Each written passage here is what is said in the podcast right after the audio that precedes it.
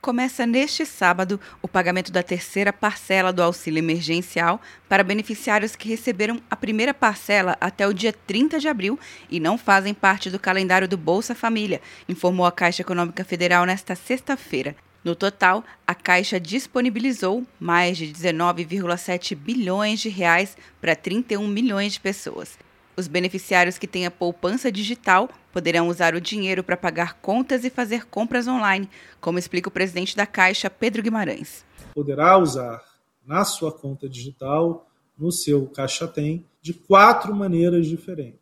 Poderá pagar contas de água, luz, gás, telefone, pagar boletos diversos, poderá realizar compras na internet, mais de um milhão de sites aceitam o Caixa e existem mais de 3 milhões de estabelecimentos comerciais.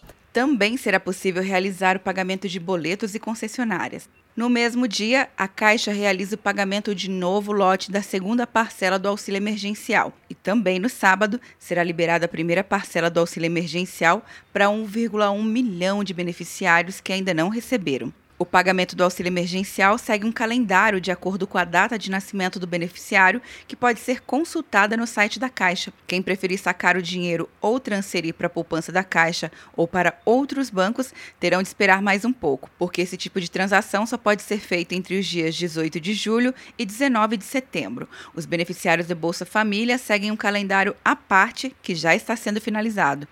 Quer um ano sem mensalidade para passar direto em pedágios e estacionamentos? Peça a Veloy agora e dê tchau para as filas. Você ativa a tag, adiciona veículos, controla tudo pelo aplicativo e não paga mensalidade por um ano.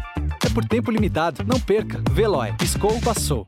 De Brasília, Luciana Castro.